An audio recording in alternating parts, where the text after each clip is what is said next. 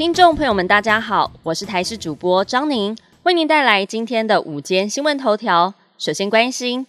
今天台湾附近风场偏南风，上半天虽然各地都是多云到晴，但中午过后需要留意局部短暂雷阵雨发生，尤其是北部地区还有各地山区会有局部大雨发生的几率。另外，今天有八个县市高温警戒，中午前后台北市是橙色灯号，有连续出现三十六度高温的几率。气象专家吴德荣指出，周末天气非常晴朗，但是不稳定，应该要注意局部性大雷雨以及雷击、强风、瞬间强降雨等剧烈天气。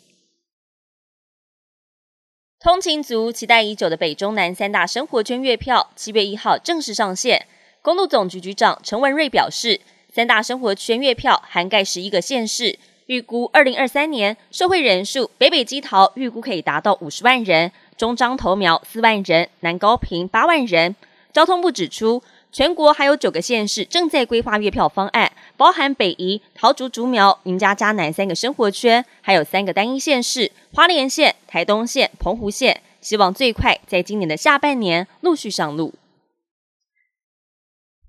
还要关心大家的健康，东西吃的少不一定不会胖。有营养师分享了一名个案。这名个案自认很少吃甜食，吃东西的分量都不多，却在两年之内胖了十五公斤。进一步询问发现，个案除了很常吃酸辣汤，还有水饺之外，也常常喝奶盖茶加三分糖。营养师分析，像是水饺的脂肪量其实非常高，而奶盖成分则是 cheese 还有鲜奶油，这些东西对胰脏的负担非常大。因此在吃东西时，眼睛得要睁大，否则一个不小心就落入美食陷阱。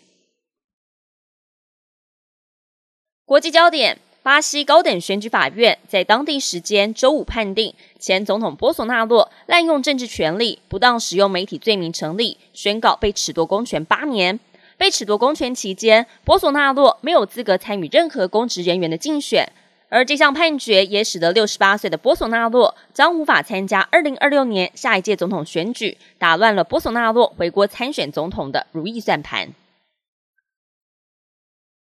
欧盟二十七国领袖三十号在高峰会结论当中纳入关切台海紧张情势升高，表示反对任何片面以武力或胁迫的方式改变现状的企图。这是欧盟重新校准对中国关系的结论之一，也是首度在峰会表明对台海立场。本节新闻由台视新闻制作，感谢您的收听。更多新闻内容，请持续锁定台视新闻与台视 YouTube 频道。